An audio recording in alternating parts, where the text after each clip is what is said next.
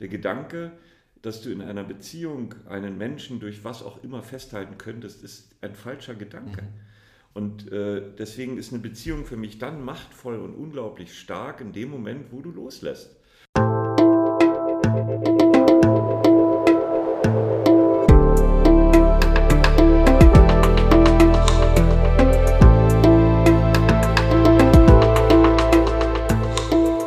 Willkommen bei dir, der Seven Mind Podcast mit Impulsen für ein gutes Leben. Für alle, die mehr Achtsamkeit und Gelassenheit in ihren Alltag bringen möchten. Herzlich willkommen, Sebastian Schmidt. Vielen Dank. Ich freue mich sehr, dass du da bist. Ich freue mich auch. Was steht denn auf deiner Visitenkarte? So mal als erste Frage, kommen wir direkt in die Materie. Da steht Ups als Boma drauf. Und sonst? Sonst steht Sebastian Schmidt drauf und dass man mich findet in Bremen. Okay. Und da steht aber nicht deine Position drauf. Hm, ja, das reicht ja, Obstalsbohmer halt, ne? Aber ja. was ist das Obstalsbohmer? So, das, das weiß man ja unter Umständen gar nicht. Ja, das ist richtig. Obstalsbohmer ist jemand, der bei Obstalsbohm arbeitet, also sind das letztlich ja alle. Es steht keine Funktion drauf. Eigentlich, wenn man das ganz hart betrachtet, bin ich Hoteldirektor. Das müsste da drauf stehen, steht es aber nicht. Und warum sagst du hart betrachtet? Weil ich diesen Begriff nicht mag. Denn das ist so, wenn das jemand hört, Hoteldirektor, dann geht sofort irgendwie ein Film ab. Ja. Dann gehen die Schubladen auf und da ist er dann drin. Ja, der hat dann irgendwie besondere Kleidung an, hat was Besonderes zu sagen und man stellt sich den ganz besonders vor. Der hat ein besonderes Büro, das ist besonders groß richtig. und da ist so ein Eichentisch ja, drin. Ja, ganz genau. Man und muss auf jeden Fall einen Termin vorher machen, wenn man mit dir reden will. So, genau. Also. Und das passt natürlich nicht. Und weil ich das nicht möchte, dass dieser Film angeschmissen wird, steht halt nur Obstalsbohmer da drauf. Ja. Und ich weiß von dir, dass du die Begriffe Führungskraft und ähm, was gibt es denn noch alles, also ähm, Vorgesetzter, mhm. dass du das alles gar nicht magst. Richtig. Also ich war selbst ja sehr, sehr lange Führungskraft oder bin sehr lange Führungskraft. Ich mache das seit 1990. Und ähm, mein Bild von Führung, wie ich Führung verstehe, hat sich vollkommen verändert. Deswegen mag ich eben nicht dieses, ähm, ja, ich weiß schon, wie es funktioniert und sortiere das mal jetzt in irgendeine Schublade ein. Mhm. Du warst 24, als du das erste Mal Führungskraft warst und dann 50 Menschen gleich hattest, ja. die du anleiten solltest. Oft wird ja dann auch, also ich finde so in, in Wörtern steckt immer so viel drin und das macht immer so viel deutlich. Oft sagt man ja, du hattest 50 Leute unter dir. Das ist ja auch schon so ein Bild, was so entsteht. Oder du hast mal gesagt so, ähm, Vorgesetzter bedeutet ja, da werden Leuten niemandem vorgesetzt. So, und dann müssen die mit dem umgehen plötzlich. Und da sind ja schon oft die ersten äh, Konflikte vorprogrammiert. Ganz genau. Also ich finde gerade, dass, das, äh, dass unsere deutsche Sprache voll ist von diesen Wörtern, äh, gerade im Umgang mit Organisationen, Firmen und dergleichen mehr. Du hast ja jetzt schon welche genannt, der Vorgesetzte, der also anderen vorgesetzt mhm. wird. Und dann bin ich ja aufgestiegen, mhm. so aus dem Kreis der anderen aufgestiegen, wie in so einem Ballon oder mhm. so, und bin jetzt über ihnen. Mhm. Und darunter sind sie dann halt äh, und leite dann eine Abteilung, also äh, irgendetwas, was von etwas anderem abgeteilt wurde und wundere mich dann hinterher, warum es nicht funktioniert. Ne? Also, also diese Worte suggerieren ja schon unglaublich viel und die machen ja was mit uns, wenn du sie mal genau betrachtest dann äh, wird dir das erstmal klar und bewusst. Und viele nutzen sie vollkommen unbewusst. Mhm. Und jeder hat ja auch so seine eigenen Geschichten mit Chefs, mit Vorgesetzten. Und natürlich äh, kann schon sein, man kommt irgendwo neu an und man weiß, ach, das ist der Chef.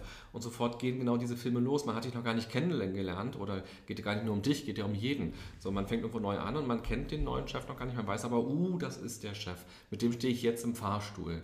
Äh, ganz schwierige Situation. Einfach weil so eine große Vorgeschichte ist und dieser Begriff so aufgeladen ist und diese Hierarchie auch immer so viel Bedeutung hat. Mhm, ganz genau, das ist es. Also so habe ich das auch persönlich häufig erlebt mit Vorgesetzten. Genauso wie du es schilderst. Also da war der Ruf schneller bei mir, als ich über, überhaupt die Person kannte und mhm. jemals gesehen habe. Und das ging niemals um den Menschen. Es ging immer um diese blöde Funktion. Mhm.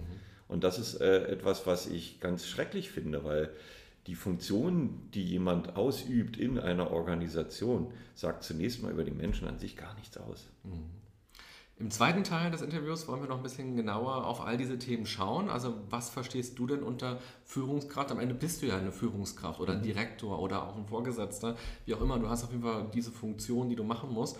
Und im zweiten Teil schauen wir mal so ein bisschen genauer drauf, wie du das lebst und auch wie das ankommt, weil du bist ja eigentlich als Quereinsteiger in dieses Hotel gekommen und hattest von Hotel gar keine Ahnung und auch wie da die Mitarbeiter damit umgehen, wenn da ihnen jemand vorgesetzt wird, der, wo sie genau wissen, der hat weniger Ahnung als ich mhm. der ich da schon jahrelang im Hotel arbeite, ja. so äh, wie man damit umgeht. Und auch ähm, achtsame Führung zum Beispiel oder auch überhaupt achtsam arbeiten. Was bedeutet Arbeit für dich? Das alles im zweiten Teil. Und jetzt soll der Mensch, Sebastian, tatsächlich erst einmal ein bisschen im Mittelpunkt stehen, dass wir dich nochmal ein bisschen genauer kennenlernen. So, mhm. wer bist du eigentlich? So bist 65 in Berlin, in Westberlin geboren. Und was bewegt dich aber darüber hinaus? Und ich habe ganz viele Fragen mitgebracht, die hier in mhm. diesem Gefäß sind. Mhm. So kleine Zettelchen. Und du kannst ja mal nacheinander gleich immer eine ziehen, insgesamt sieben. Mhm. Und mal gucken, was dir spontan dazu einfällt.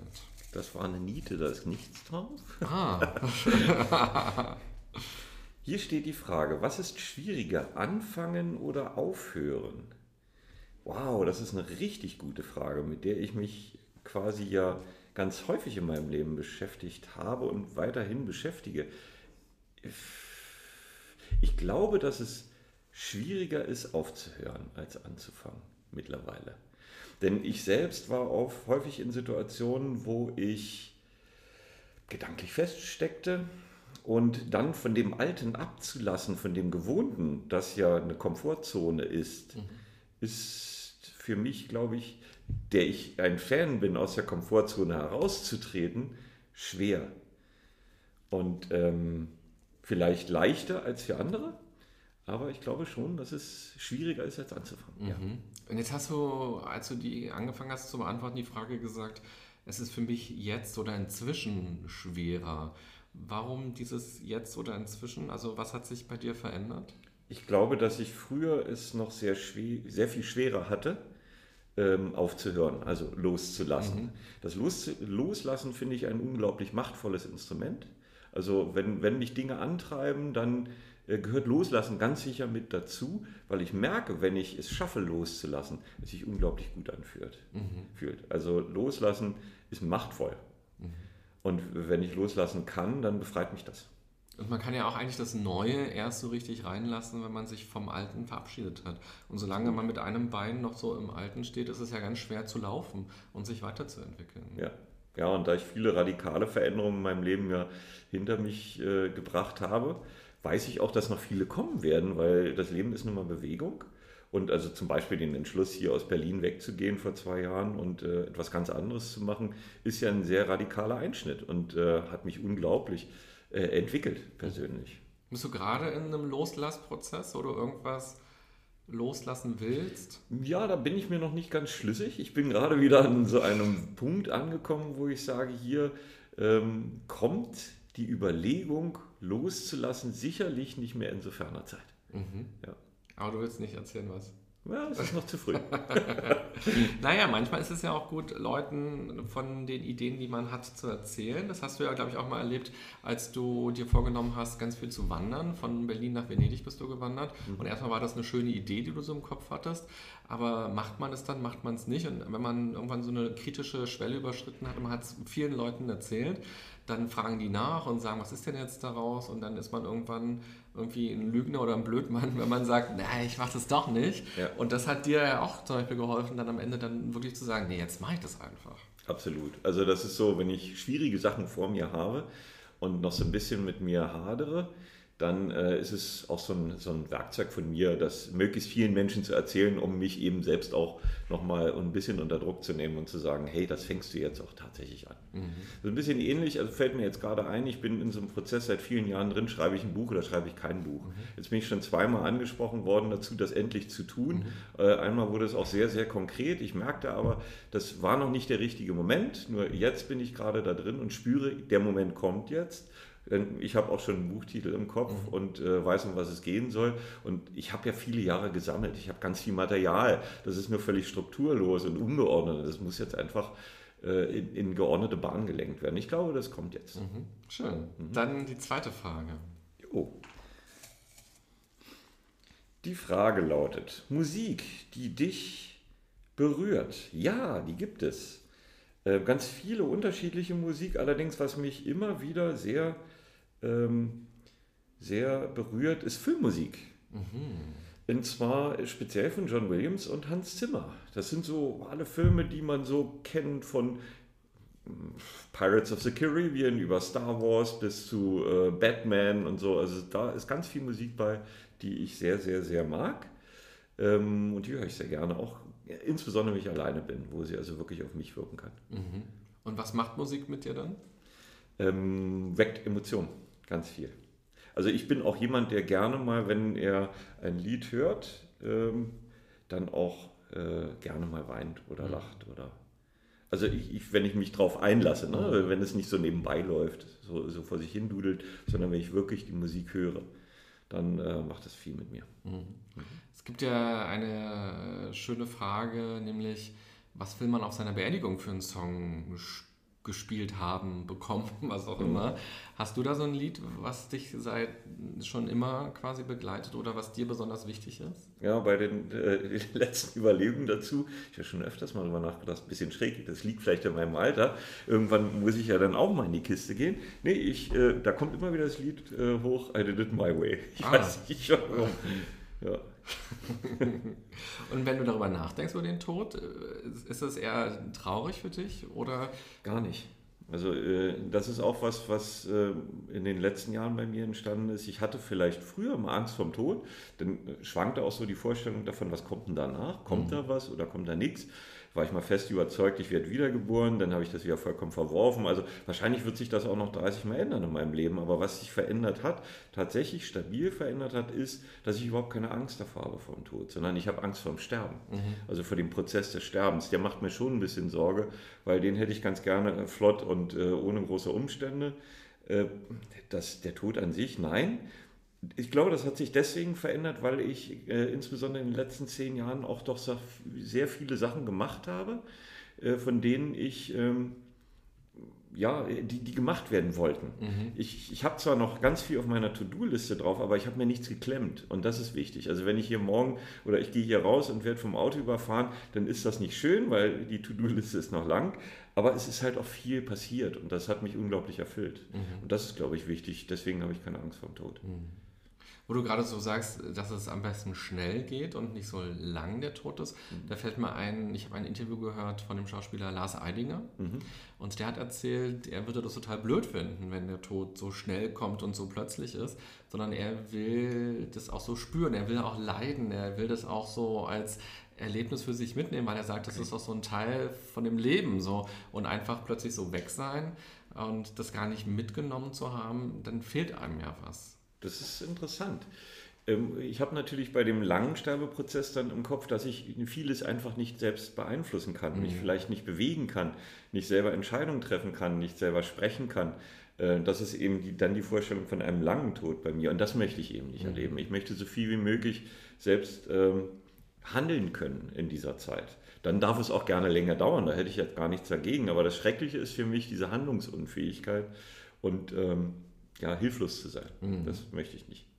Und du bist ja jemand, der gerne gestaltet, also der sein Leben gestaltet, der aber auch beruflich gerne was gestaltet. Also du hast irgendwie mal gesagt, dich motiviert es, Menschen voranzubringen. Auch du gehst arbeiten, um Menschen so voranzubringen, um die zu unterstützen. Das ist ja auch deine Vision so von Führungskraft, wo wir gleich auch noch ein bisschen genauer drüber reden können. Wie ist denn die Vorstellung, wenn du tot bist, du bist weg?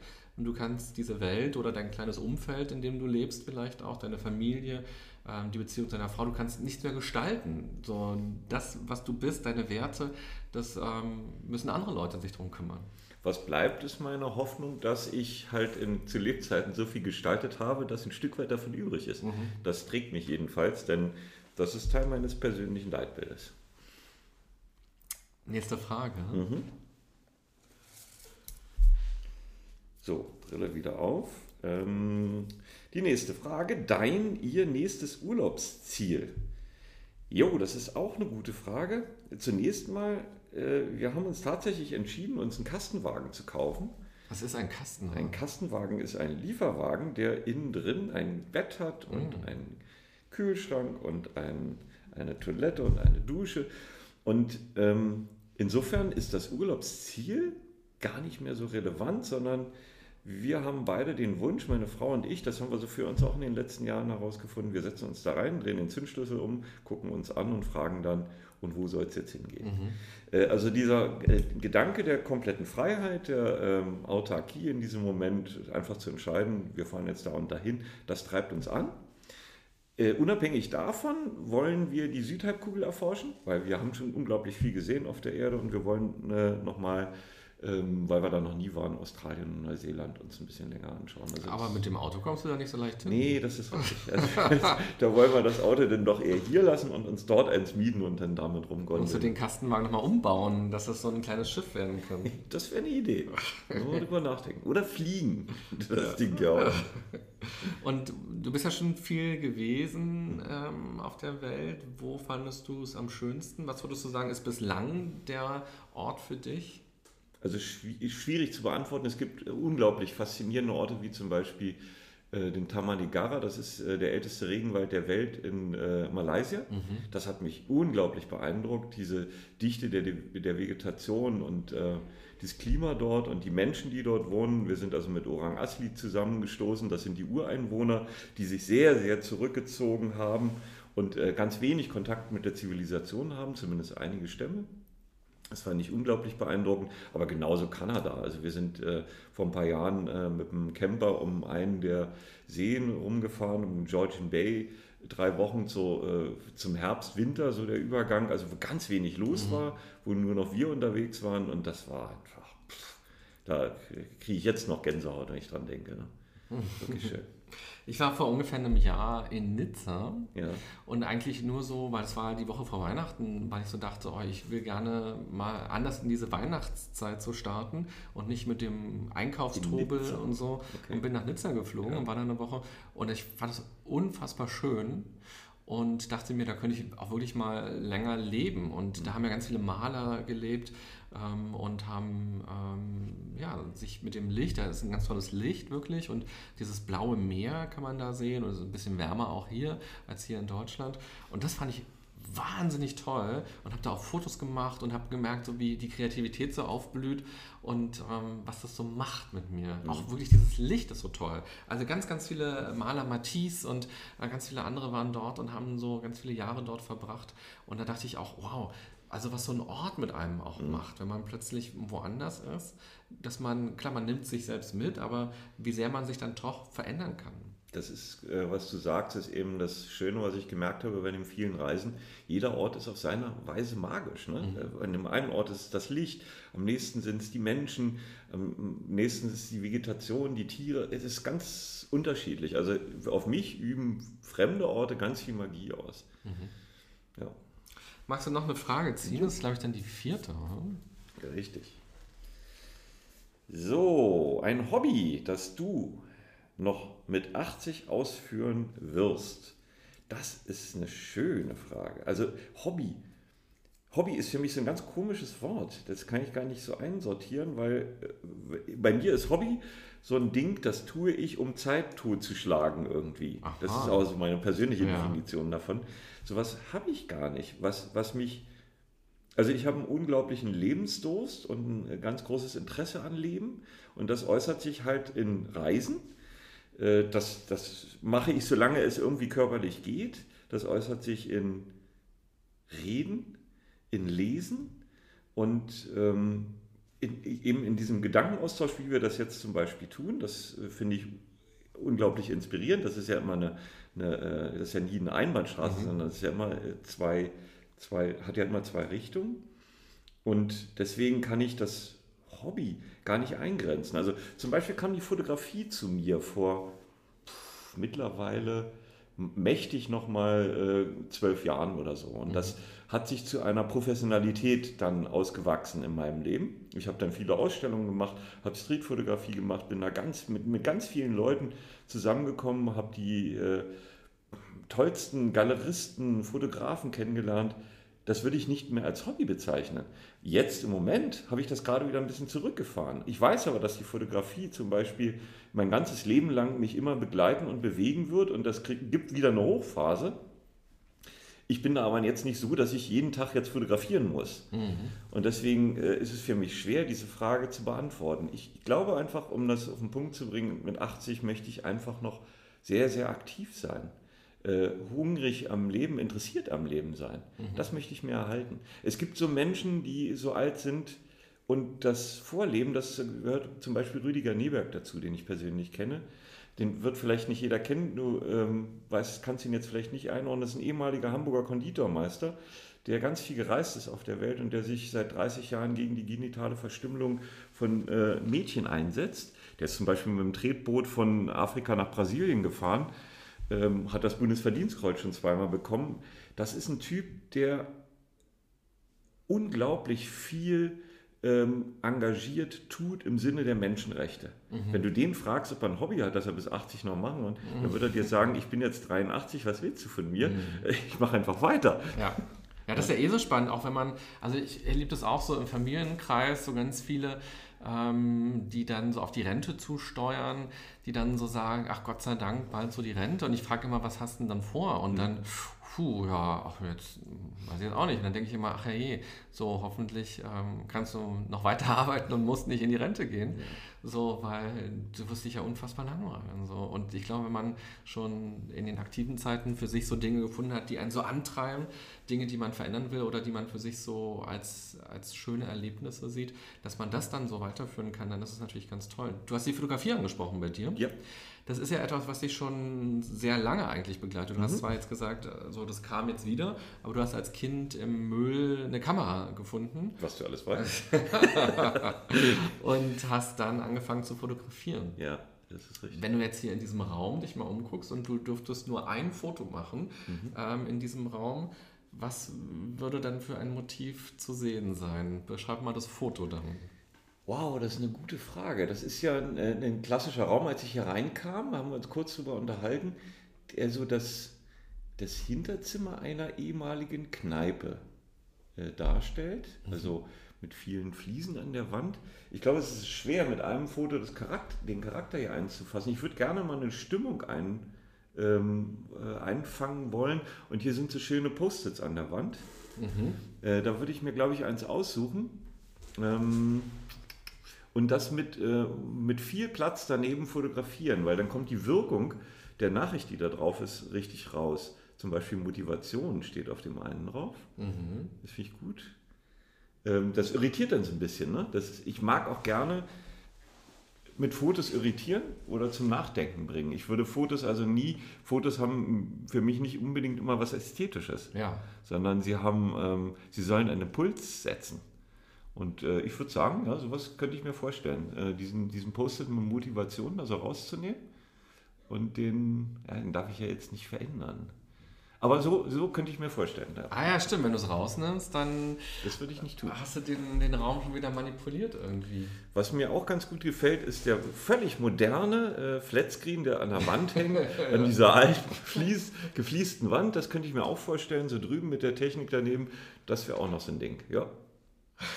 Ja, man muss dazu sagen, wir sind gerade im Meetingraum von Seven Mind. Für mich ist das immer wie so eine Schlachthalle, sieht das aus, mhm. durch diese ganzen Fliesen. Und wo du das gerade erzählt hast hier mit den ähm, Post-its, mir gefällt dieses hier unten, Goodbye, Goodbye. Mhm. steht da drauf. Und ich glaube, ich werde das gleich mal kurz umhängen mhm. und das mal genauso fotografieren, wie du es beschrieben hast. Nämlich okay. so mit viel Platz und dass man die Kacheln sieht. Und dann packe ich das mal auf Instagram. Ähm, coole und Idee. dann, wenn ihr Lust habt, könnt ihr gerne mal raufschauen. Das ist eine coole Idee. Auf meinem Instagram-Account. Und dann, wenn du Lust hast, kannst du auch mal Motivation auch kurz zur Seite hängen und auch ein Foto machen. Gerne. Bist du bei Instagram? Nein. Okay. Aber vielleicht sehen wir dann dieses Foto mal in einer Ausstellung künftig bei dir. Mal gucken. Magst du noch eine Frage ziehen? Ja. Achso, ich wollte gerade noch sagen, ich finde das auch eine schöne Achtsamkeitsübung, wenn man mit seiner, mit seiner Kamera loszieht und halt nur durch, diese, durch den Sucher schaut, was man so wahrnimmt. Und man stellt ja fest, man nimmt ganz anders wahr, als wenn man so ganz breit in die Landschaft guckt. Und ich machte, also ich nutze Instagram total gerne, genau dafür nämlich, wenn ich irgendwas sehe, das dann so für mich so festzuhalten, so einzurahmen und es so für mich abzuspeichern und zu sagen, wow, zum Beispiel, ich war neulich in ähm, Köln und da war so ein riesiger Kopf auf einer Grünfläche. Mhm. Das war so Kunst, ein riesiger Kopf.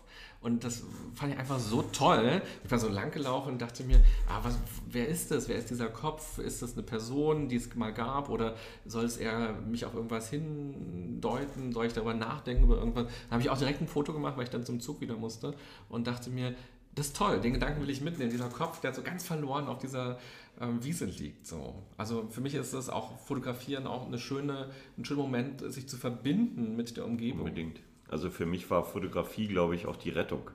Ah. Als äh, Fotografie so stark wieder zu mir kam, 2006, 2007 so in dem Dreh, da hat es mich gerettet äh, vor meiner Situation, in der ich beruflich steckte, mhm. weil ich mit der Fotografie, also mit dem Fotoapparat, wirklich viele Dinge verarbeitet habe. Und mein ganzer Fokus, das merkte ich, ähm, ging dann immer wieder auf Menschen in architektonischer Umgebung. Und ich sah die Welt dann ganz extrem. Ich bin dann ähm, auf die Ostkreuzschule gegangen, habe da fünf Jahre lang Bildgestaltung äh, geübt in, in äh, ganz vielen Projekten, die ich gemacht habe. Und ähm, ich habe die Welt dann, es ist ganz schräg, wirklich im Fotoformat wahrgenommen mhm. und äh, Situationen erahnt. Und dadurch sind die Bilder dann auch so stark geworden, weil ich die Bilder schon quasi vorher gesehen habe, bevor sie überhaupt da waren. Das heißt, der Mensch lief noch nicht mal durch das Bild durch. Das Bild war eigentlich fertig und ich wartete dann auf den Menschen, stellte mir auch diesen Menschen vor, wie er denn aussehen müsste, damit das am stimmigsten ist und habe teilweise an Plätzen eine halbe, dreiviertel Stunde zugebracht, damit sich das erfüllt. Und wenn sich das nicht erfüllt hat, bin ich immer wieder dahin, um dieses Bild entstehen zu lassen. Und äh, am Ende, und deswegen meine ich, das hat mich gerettet, habe ich gemerkt, dass ich mich nur selbst fotografiert habe. Immer als Mensch verloren in dieser architektonischen Aha. Umgebung. Äh, irgendwie so allein, ne? Mhm. so mit, mit dem, was. Und, und, immer die Frage stellend, ist der Mensch, den ich da jetzt sehe, allein oder ist er auch einsam? Mhm. Das ist ja ein wesentlicher Unterschied. Das war total schräg. Also es, mich, mich hat das unglaublich belebt, mhm. dieses, äh, diese, diese Arbeit mit der Fotografie. Und Einsamkeit und Alleinsein ist, also ich habe mich ja mit deinem Leben jetzt auseinandergesetzt. Ich habe nicht mhm. den Eindruck, dass das Themen sein könnten, die für dich relevant sind eigentlich. Das ist ähm, genau die Frage, die mir auch viele gestellt haben, zum Beispiel wenn, auf der Wanderung. Ne? Warst du denn nicht einsam? Nein, ich war nie einsam. Ich war allein. Und äh, das ist ein wesentlicher Unterschied, äh, nämlich im Kopf die Verbindungen zu Menschen zu haben, die mir am Herzen liegen. Die verlässt mich ja nicht in dem Moment, wo mhm. ich allein bin auf einer Strecke von 1500 Kilometer, sondern diese Menschen sind da. Sie sind vielleicht sogar viel intensiver da, als wenn sie physisch direkt neben mir sind. Mhm. Und diese Begegnung mit diesen Menschen, äh, die war unglaublich intensiv in den Momenten, wo ich alleine war und an sie dachte. Mhm. Weil dann sind auch die, vielleicht die Gesten, die, die, das Fühlen, das Spüren, das Körperliche, das ich dann nicht haben kann, aber die Vorstellungskraft äh, es mir schenkt, mhm. ist die Auseinandersetzung mit dem Menschen viel stärker als in dem Moment, wo er physisch wirklich bei mir ist. Mhm. Und äh, da war mir klar, dass ich auch, ich glaube, nie einsam sein werde, sondern allein. Und diese allein, dieses Alleinsein habe ich auch sehr, sehr genossen, auf jeden Fall. Und das genieße ich auch heute häufig. Und führe eine unglaublich schöne Beziehung. Ähm, nichtsdestotrotz bin ich auch gern allein. Mhm. Ja. Schön. Mir fällt gerade ein, ich habe mal in einem, einem, Schulaufsatz auch sowas in der Art geschrieben, wie äh, wenn Menschen weit weg sind oder wenn sie nicht da sind, dann sind sie einem am, am nächsten oder, oder können mhm. einem am nächsten sein. Sinngemäß, irgendwie so. Und die Lehrerin, die Deutschlehrerin hat angeschrieben, falsch. Das ist toll. Das sind so die Kommentare, die man. Und dann ist man da so Achtklässler und hat irgendwas hingeschrieben, wo man denkt, oh, total poetisch und so ein mhm. deeper Gedanke, den ich jetzt hatte, so, ich werde mal Philosoph. Und dann kriegt man den Aufsatz wieder, steht dran, falsch. Ja. So ist es nicht. Herrlich. Das sind auch so die tollen Aufgaben in der Schule, wo du etwas interpretieren sollst, ja. es dann tust ja. und dann die Bewertung bekommst, genau. das ist falsch. Ne? Ja. Toll, toll. Okay, also ich lese mal die nächste. Frage. Wie kommst du zur Ruhe? Wie kommst du zur Ruhe? Ich habe mir vor fünf Jahren, glaube ich, ist das jetzt schon so lange? Ja, ja, ich glaube so ungefähr fünf Jahren das Meditieren angeeignet. Mhm. Das hat unglaublich lange ge gebraucht, bis ich das mal hinbekommen habe. Ähm, als das erste Mal Meditation zu mir kam, war das so, also dieses, mit dem Wort konnte ich gar nichts anfangen ich habe das sehr stark abgelehnt. Ich bin sehr klassisch erzogen worden. Äh, also bei mir waren viele Dinge doof im Elternhaus. Mhm. Also so ein Josef Beuys war zum Beispiel doof und Meditieren war doof und Ökos waren doof. Und äh, also wirklich im, wurde auch so gesagt im Wortsinn. Und deswegen war Meditieren halt auch etwas, was du lieber lassen solltest, äh, Sebastian. Das ist irgendwas ganz Komisches. Und als ich mich dann aber ernsthaft damit auseinandersetzte, denn ähm, ich merkte, dass ich etwas brauche, so ein, so ein ähm, Zentrieren, äh, endete das meistens damit, dass ich eingeschlafen bin. Und das war es dann. Mhm. Äh, und ich hatte dann auch so komische Vorstellungen davon, da muss jetzt was ganz Tolles passieren, da muss ein Licht kommen oder so und dann musst du irgendwelche Töne hören und buh, das ist dann irgendwie Erleuchtung oder so. Bis ich das alles mal abgehakt hatte und äh, auch Menschen zu mir zum Glück ins Leben kamen, die äh, ganz pragmatisch damit umgegangen sind und gesagt haben, du setz dich erst mal hin und mach mal die Augen zu und atme einfach mal durch und warte jetzt nicht darauf, dass da irgendwas Tolles passiert. Versuch mal dein Gehirn ein bisschen äh, zu bearbeiten, indem du dir immer wieder das Gleiche vorsagst oder so, damit das zu tun hat. Mhm. So langsam habe ich mir das also äh, angearbeitet, weil Meditation ist was unglaublich Erfahrungsbasiertes. Und jetzt ist es tatsächlich so, ich kann ähm, mir zum Beispiel ja, passiert mir auch, ich setze mich hin und kriege einen Krampf nach zehn Minuten, den kann ich wegatmen. Das fand ich unglaublich toll, als ich das erste Mal bei der Meditation einen Krampf wegatmen konnte. Mhm.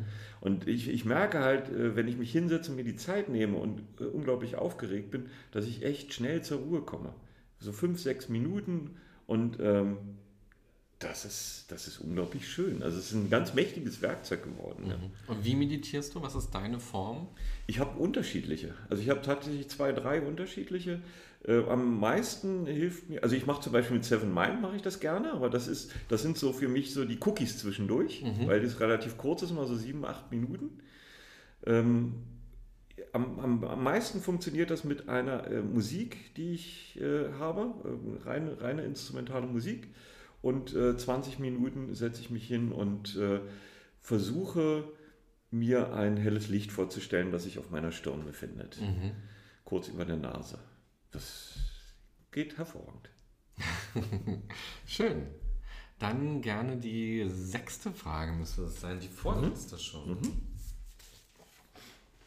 Ein Kompliment, das dir in Erinnerung geblieben ist. Das ist noch gar nicht so lange her. Da gab es jemanden, der, äh, ein, eine junge Frau, die hat sich über, hat über Facebook festgestellt, ähm, dass es mich gibt und hat so ein bisschen geguckt, was ich so mache. Und die hat mich dann einfach angeschrieben, weil sie sagte, sie würde mich gerne mal kennenlernen. Sie ist in einer beruflichen Situation, die, äh, wo sie ein bisschen Hilfe braucht. Und die kam dann zu mir ins Hotel. Wir haben uns verabredet und wir haben uns in die Lounge gesetzt. Und dort haben wir ähm, ungefähr zwei Stunden gesessen. Sie hat mir davon erzählt, dass sie Lehrerin ist und dass sie diesen Beruf aus, Idealen, aus Idealismus gesucht hat und ähm, äh, erlernt hat und in einer Situation feststeckte, wo sie sagte, das geht überhaupt nicht mehr, das, was da stattfindet, äh, wie die Eltern äh, da auftreten und das macht sie wirklich kaputt. Und sie hat Angst aber davor, ihren Job zu lassen ähm, und weiß nicht so richtig daraus. Und nach diesen zwei Stunden ist sie aufgestanden und gegangen und ich hatte ihr eine Brücke gebaut, dass sie den Druck den sie verspürt hat, dass jetzt unbedingt was passieren muss, ganz konkret, dass sie den erstmal von sich nimmt und auch den Druck von sich nimmt, unbedingt genau zu wissen, was sie jetzt tun soll. Mhm. Und ähm, zwei, drei Monate später, ich weiß gar nicht mehr, ich glaube zwei Monate später war das, kam, kam von ihr die Nachricht, das war so unglaublich gut und wichtig, dieses Gespräch. Und dafür bedankt sie sich herzlich, denn sie hat ihren Job geschmissen und hat jetzt einen neuen angefangen. Weitere Monate später habe ich sie getroffen in Bremen und da sagte sie, es ist unglaublich viel passiert in ihrem Leben. Sie hat, äh, sie, sie schart jetzt schon sonntags immer mit den Füßen, dass sie Montag wieder arbeiten darf. Mhm. Und das fand ich so unglaublich toll, da, äh, weil sie hat sich dann bedankt dafür, dass ich ihr in diesem Moment einfach äh, wichtige Worte schenken konnte und wichtige Gedanken schenken konnte, dass äh, sie weiter vorangekommen ist in ihrem Leben. Und das ist für mich das schönste Kompliment, was ich kriegen kann, weil das ist, entspricht meinem persönlichen Leitbild einfach Menschen irgendwie eine Perspektive zu eröffnen, dass sie weiterkommen an ihrer Stelle. Denn ich stecke ja auch häufig in so einem kleinen Ding drin, wo ich dann einfach nur mal zwei Schritte beiseite machen muss, um mal von dem Winkel da drauf zu gucken. Und schon löst sich das auf. Und dann ist es gut, wenn jemand da ist, der mir den richtigen Satz sagt zu dieser Zeit. Das ist gar kein bombastisches Ding, was der da manchmal sagt, nur wenn der Lehrer, äh, wenn der Schüler bereit ist, erscheint der Lehrer. Das ist halt äh, mir schon so oft gegangen, dass ich dann Sachen schon 20 Mal gehört habe, aber beim 21. Mal kommen sie bei mir an, weil ich dann offen dafür bin. Und das konnte ich in dem Moment bei ihr ähm, auch erreichen, diese Offenheit. Mhm. Ja. Und muss man sich so auch deine Art äh, zu arbeiten als Führungskraft vorstellen? Also, dass es eher so eine Art Coaching mit deinen Mitarbeitern ist? Ganz genau so sehe ich meine Rolle, denjenigen so gut wie es eben mir gelingt zu verstehen als Menschen, also wirklich als Menschen zu begegnen, nicht als Funktion, sondern ähm, ihm auf Augenhöhe zu begegnen und ihm dann an dem Punkt, an dem er sich befindet, abzuholen. Mhm. Und äh, in seiner Welt Dinge äh, in Bewegung zu setzen, die ihm helfen. Denn Dinge, die mir helfen in meiner Welt, sind nicht unbedingt die, die demjenigen helfen, weil mhm. ja jeder an einem ganz anderen Ort ist. Mhm. Ja, interessant. Also wir haben gleich im zweiten Teil noch ausführlich Zeit, mhm. um noch mal ein bisschen genauer darauf zu schauen, so wie du Führungskraft verstehst und lebst vor allem. Mhm.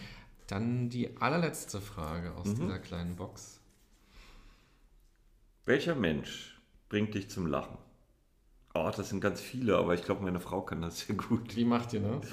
Wie macht die das? Ähm, ach, wir, sie ist einfach zur richtigen Zeit einfach albern und sie ist einfach sie. Ich kann das gar nicht fassen. Also wenn ich sie anschaue, dann ähm, kriege ich gute Laune. Mhm weil sie so ist, wie sie ist. Und äh, das, sie weiß einfach auch, wie sie mich zum Lachen bringen kann, auch wenn es mir nicht so gut geht. Und das finde ich einfach unglaublich schön. Ihr seid schon seit 25 Jahren zusammen. Nächstes Jahr 25. Und wie habt ihr euch kennengelernt? Wir haben uns im Solarium kennengelernt.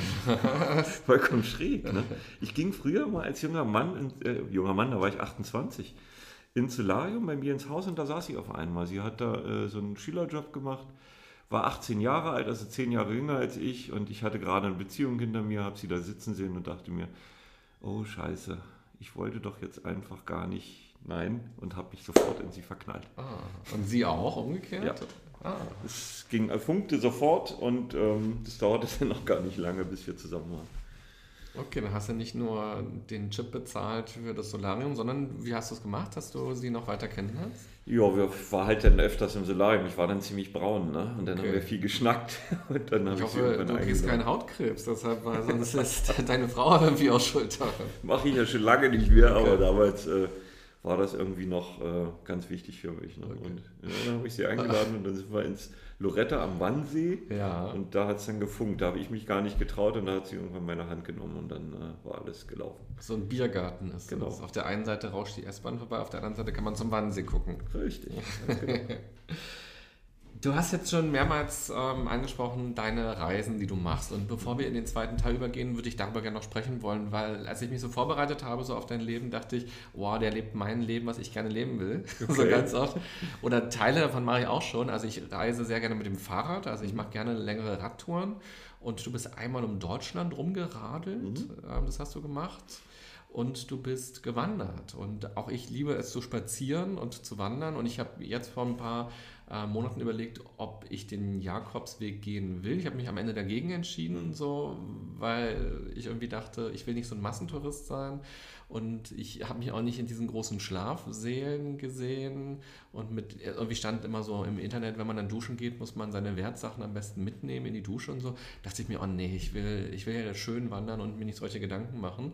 Und ähm, da habe ich es wieder ad acta gelegt. Aber grundsätzlich finde ich den Gedanken total spannend, weil ich auch merke beim, beim Fahrradfahren, auch beim Wandern, was so mit den Gedanken passiert und wie sehr man so abschalten kann und wie man das Handy vergisst und wie man all die Dinge vergisst, die man so unfassbar wichtig findet. Ich bin mal Fahrrad gefahren und zwar am, am Elberadweg mhm. und habe so in, am Horizont äh, Meißen gesehen und Meißen ist so ein bisschen auf dem Berg, da ist oben das Schloss drauf. Man kann also schon von, von weitem sehen, jetzt störe ich auf Meißen zu. Und es war so schön, weil die Sonne ging so ganz langsam unter und ich wusste, gleich werde ich da irgendwo ankommen und in meine Pension gehen.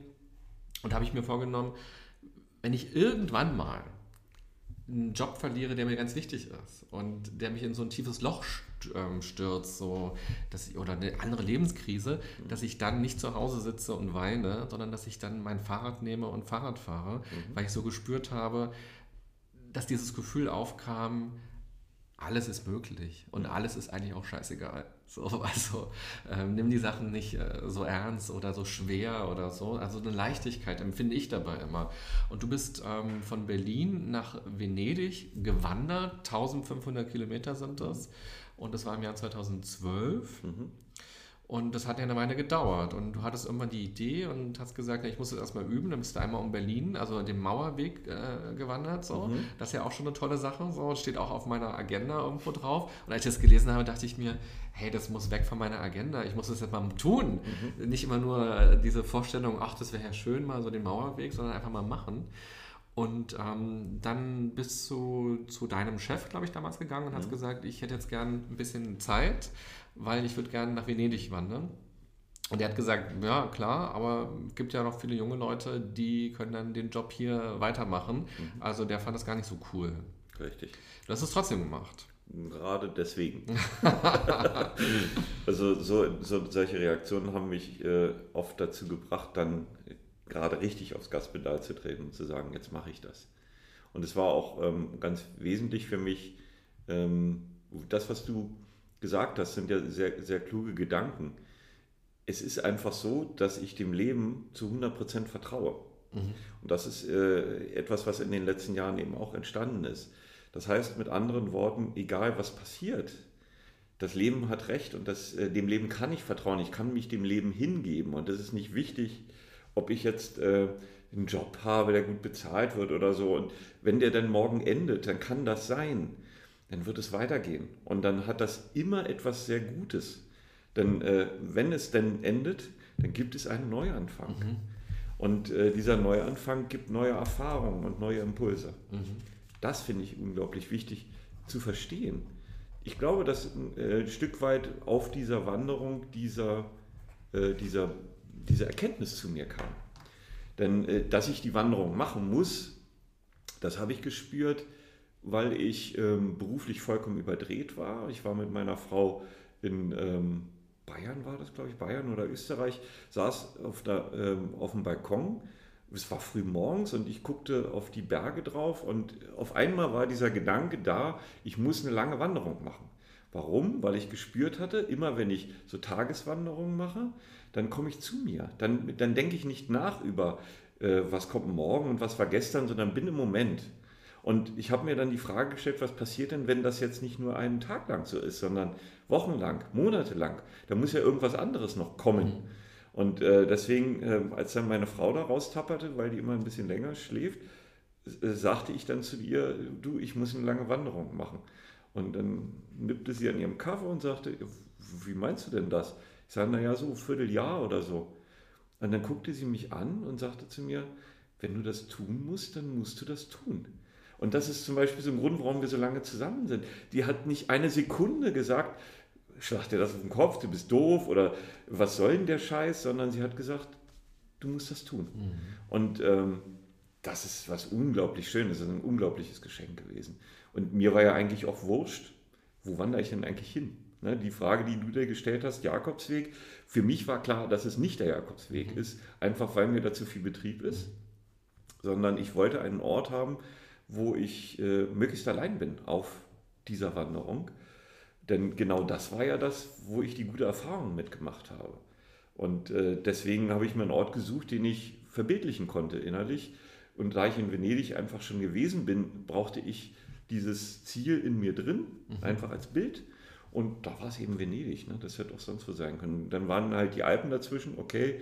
Äh, das kam erst alles danach, als ich beschlossen hatte, nach Venedig zu laufen was hast du dir da eigentlich für einen Scheiß ausgedacht? Ne? Und, und dein, dein Bild, was dich so geleitet hat, war in Venedig an die Basilika anzuklopfen genau. und zu sagen, so, hier bin ich. Ja. So, am Ende kann man das schon mal vorwegnehmen, ähm, hat es nicht so ganz easy geklappt, weil die so voll ist. Ja. Da ist alles voller Menschen Richtig. und da konnte man nicht so einfach anklopfen. Ja. Aber trotzdem bist du angekommen. Ich bin angekommen, genau. und schön finde ich auch, dass deine Frau gesagt hat, ja, dann mach das. Also mhm. ich glaube, ich will gar keine Prozente mir ausdenken, aber die meisten Menschen würden wahrscheinlich sagen, ähm, so, was, du willst so weg seid, dann sehen wir uns ja gar nicht so als erster Gedanke. Mhm. So, was ist denn dann mit uns, mit unserer Beziehung? So, ähm, wir müssen doch uns jeden Tag sehen oder einmal die Woche, je nachdem, was man so für Modelle so für sich hat. Mhm. Oder was passiert ähm, ja, liebst du mich gar nicht mehr so, auch wenn du so lange von mir weg sein kannst? Mhm. Oder was ist, wenn du da unterwegs jemanden kennenlernst? Oder äh, mit wem soll ich jetzt hier kuscheln? Oder was auch immer man so für Gedanken haben kann. Aber viele Angstgedanken könnte, könnten entstehen und dass man dann dem anderen das eher ausredet und sagt, nee, also wenn du das tust, so, ähm, dann ist das ja ein ganz schlechtes Signal für uns. Mhm. Und da sind wir wieder beim Loslassen. In der Beziehung ist es, ich glaube, eine Beziehung kriegt dann Stärke, wenn du loslässt. Das heißt, äh, also das ist ein Aspekt von Beziehung. Der andere Aspekt ist ja, den anderen sein zu lassen, wie er eben ist. Denn du kannst nichts festhalten. Der Gedanke, dass du in einer Beziehung einen Menschen durch was auch immer festhalten könntest, ist ein falscher Gedanke. Mhm. Und äh, deswegen ist eine Beziehung für mich dann machtvoll und unglaublich stark in dem Moment, wo du loslässt. Und auch das ist mir klar geworden in den vielen Jahren. Ich hatte, ja, wenn du 25 Jahre mit einem Menschen zusammen bist, ist es ja nicht immer einfach, sondern äh, wir hatten ganz viele Momente, wo wir uns auch mal auseinandergelebt haben, ähm, wo wir andere Wege gegangen sind. Und immer dann, wenn ich versucht habe, meine Frau zu verändern, um sie wieder zu dem zu machen, was mhm. in meine Welt passt, habe ich gemerkt, dass es ganz schwer wird. Mhm. Und das habe ich vollkommen gelassen. Ich bin jetzt an dem Punkt, wo ich ganz klar, äh, wenn ich mit ihr zusammenlebe, sage, sie ist, wie sie ist. Und egal, was sie tut, wenn mir das nicht gefällt, werde ich sie trotzdem in dem unterstützen, was sie tut. Denn sie muss ihre Entwicklung machen und ich meine. Und wenn ich jeden Morgen aufstehe und äh, neben ihr wach werde, dann liegt das an der Entscheidung, dass ich mich abends entschieden habe, mich neben sie zu legen und mit ihr einzuschlafen. Das ist was unglaublich Schönes. Äh, du, die Dankbarkeit, die dann hochkommt, wenn ich morgens aufwache. Ich bin morgen, heute Morgen mit meiner Frau beim Kuscheln wach geworden und das war unglaublich schön, deshalb, weil ich mich entschieden habe, gestern ganz bewusst mit ihr in dieses Bett zu gehen, gemeinsam. Und deswegen spielt die Zeit ja auch keine Rolle mehr. Ob es 24 Jahre oder 44 sind mhm. oder 64, das spielt keine Rolle. Ich vermisse ja nichts, ich, ich, sondern ganz im Gegenteil. Ich bekomme unglaublich viel, wenn ich loslasse. Mhm. Du hast sie in Venedig wiedergesehen, weil sie da stand mit Freunden. Mhm. Wie lange hast du sie nicht gesehen? Wie war der Kontakt auf der Reise? Wir hatten einen Deal. Sie hat nämlich gesagt, du machst diese Wanderung, aber jeden Tag meldest du dich einmal bei mir. Ah. Einfach nur, damit ich weiß, dass es dir gut geht. Mhm. Und ähm, das habe ich dann auch gemacht. Ich habe also einmal angerufen oder eine SMS geschickt, mehr tatsächlich nicht. Und dann waren es, glaube ich, 47 Tage? Nein, es waren 57 Tage oder 58 Tage. Mhm ähm, sie ist hingeflogen halt, äh, stand auf dem Markusplatz und ich bin dann äh, tatsächlich zu Fuß dort angekommen. Und du wusstest, dass sie aber da stehen wird? Ja, ja das wusste ich. Ich wusste nur nicht, dass mein bester Freund mit seiner Frau auch dort stehen mhm. wird. Das hatte sie gedealt und die hatten dann noch ein großes Transparent gemacht und das war natürlich mega, äh, weil während ich dann, äh, wir hatten ja telefonisch dann tatsächlich einen Treffpunkt vereinbart, auf die Basilika zulief, entrollte sich dieses Transparent ah. und das war natürlich ein, ein geiler Moment für auch ganz viele Leute das natürlich gesehen haben und auf einmal bildeten sich Menschentrauben drumherum und das große Applaudieren ging los und äh, jeder wollte dann Fotos mit mir machen, die ich vorher noch gar nicht kannte, die Menschen. Das war total schräg, ne? ganz toll. Ja also 57 Tage ist ja eine richtig, richtig lange Zeit. Mhm. Da brauchen wir wahrscheinlich jetzt auch nochmal 57 Tage, um darüber so im Detail zu sprechen. Aber kannst du es trotzdem so für dich kurz zusammenfassen? Was ist auf dieser Reise für dich passiert? Was hast du da erlebt oder gelernt oder gemacht? Mhm. Also es ist tatsächlich was eingetreten, was ja der Grund war ja, ich wollte ja herausfinden, was passiert bei einer Wanderung, die länger als einen Tag dauert. Ja. Und äh, so ungefähr nach 14 Tagen, würde ich verorten, hörten dann die Gedanken auf, die ich sonst so denke. Ne? Also was ist gewesen und was kommt jetzt. Äh, weil wenn du jeden Tag wieder losläufst und ja mit dir alleine bist, mhm. dann wird es langsam wahnsinnig öde, immer diesen gleichen Scheiß zu denken. Ja. Und dann ähm, geht die Aufmerksamkeit woanders hin.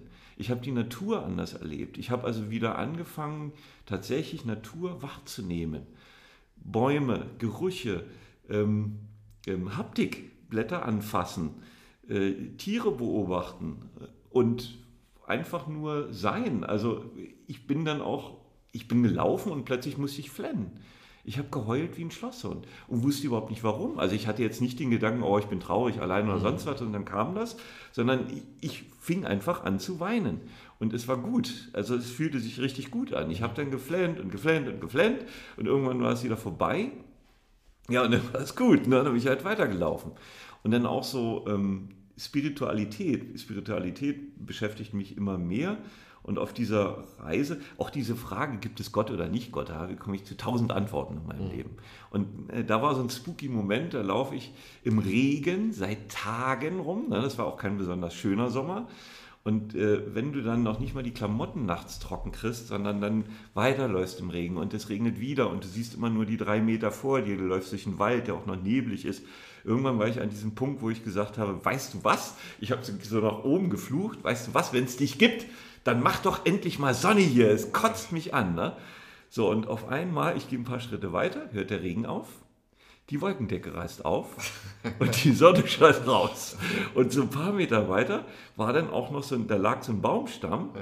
und der war so angeleuchtet und da dachte ich, Alter, das ist jetzt nicht wahr. Ne? Also, das war schon sehr schräg. Ich bin da nicht zum gottgläubigen Menschen geworden, aber das sind halt so Momente, wo äh, es mich schon ein bisschen irritiert ja. hat, muss ich sagen. Du hast also einen guten Draht nach oben. Ja, offenbar. Wenn schlechtes Wetter ist, rufe ich dich nächstes Mal an, dass du was machen kannst. Ja.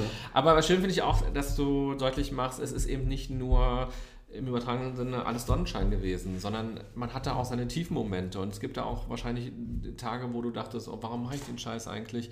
Ich könnte auch abbrechen oder wie geht es eigentlich weiter oder jetzt ist vielleicht meine Frau traurig oder ähm, über Familie nachgedacht oder über irgendwelche Krisen nachgedacht. Also es gab sicherlich auch Tage, das ist ja gerade so deutlich geworden, die waren hart und es war jetzt nicht nur so eine schöne Happe Kerkeling-Wanderung mhm. so und alles ist supi. So. Nee, das ist ganz klar.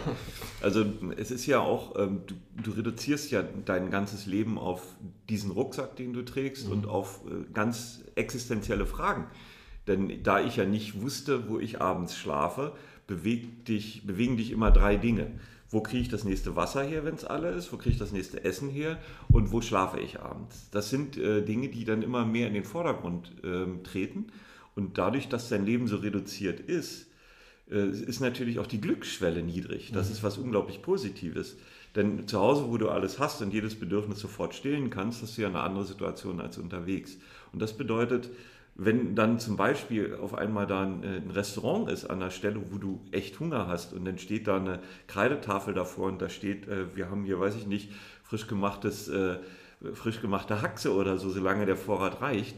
Und dann sitzt du da und die Sonne strahlt dir auf den Kopf und du hast eine Haxe und ein Bier Weißt du, wie schön das ist? Also ich habe dann auch geflennt, einfach nur, weil es so schön ist. Ja. Weil diese Glücksschwelle, also der Punkt, an dem du äh, geflutet wirst von guten Gefühlen, der sinkt immer weiter. Das ist echt, also das kannst du kaum beschreiben, denn mir ist ja auch klar geworden, alles, was ich brauche, das passt in einen Rucksack. Das mhm. ist, und da kommt, glaube ich, auch dieses Vertrauen her zum Leben. Hier wenn, wenn ich jetzt in meiner jetzigen Situation bin, ist hier unwahrscheinlich aufgebläht. Wir haben eine tolle Wohnung, wir haben ganz viele Sachen und äh, ich habe einen ganz wichtigen Job und ganz viel Verantwortung. Aber wenn dieser ganze Käse nicht ist, dann bleibt am Ende immer noch ganz viel Leben übrig. Mhm. Und äh, das ist, glaube ich, eine ganz wesentliche Erkenntnis. Wenn das also morgen alles weg ist, Leben geht weiter. Mhm. Und zwar schön weiter. Vertrauen haben darin, mhm. das ist ganz wesentlich. Was würdest du aber jemandem sagen, habe ich vorhin schon mal kurz gedacht, als du so gesagt hast, wenn der Job weggeht, so, dann kommt was nächstes. Ähm, vielleicht hört auch jemand zu, der ist seit Jahren irgendwie auf Jobsuche oder mhm. Hartz-IV-Empfänger und hat das Gefühl, ich bin so abgehängt, so ich komme nicht weiter, so was ich mache, wird nicht gefragt oder ähm, Unternehmen finden mich zu alt oder ich habe die falsche Ausbildung oder ich lebe auf einem Dorf, da gibt es halt irgendwie nur drei Jobs. So. Und was würdest du so jemandem mitgeben?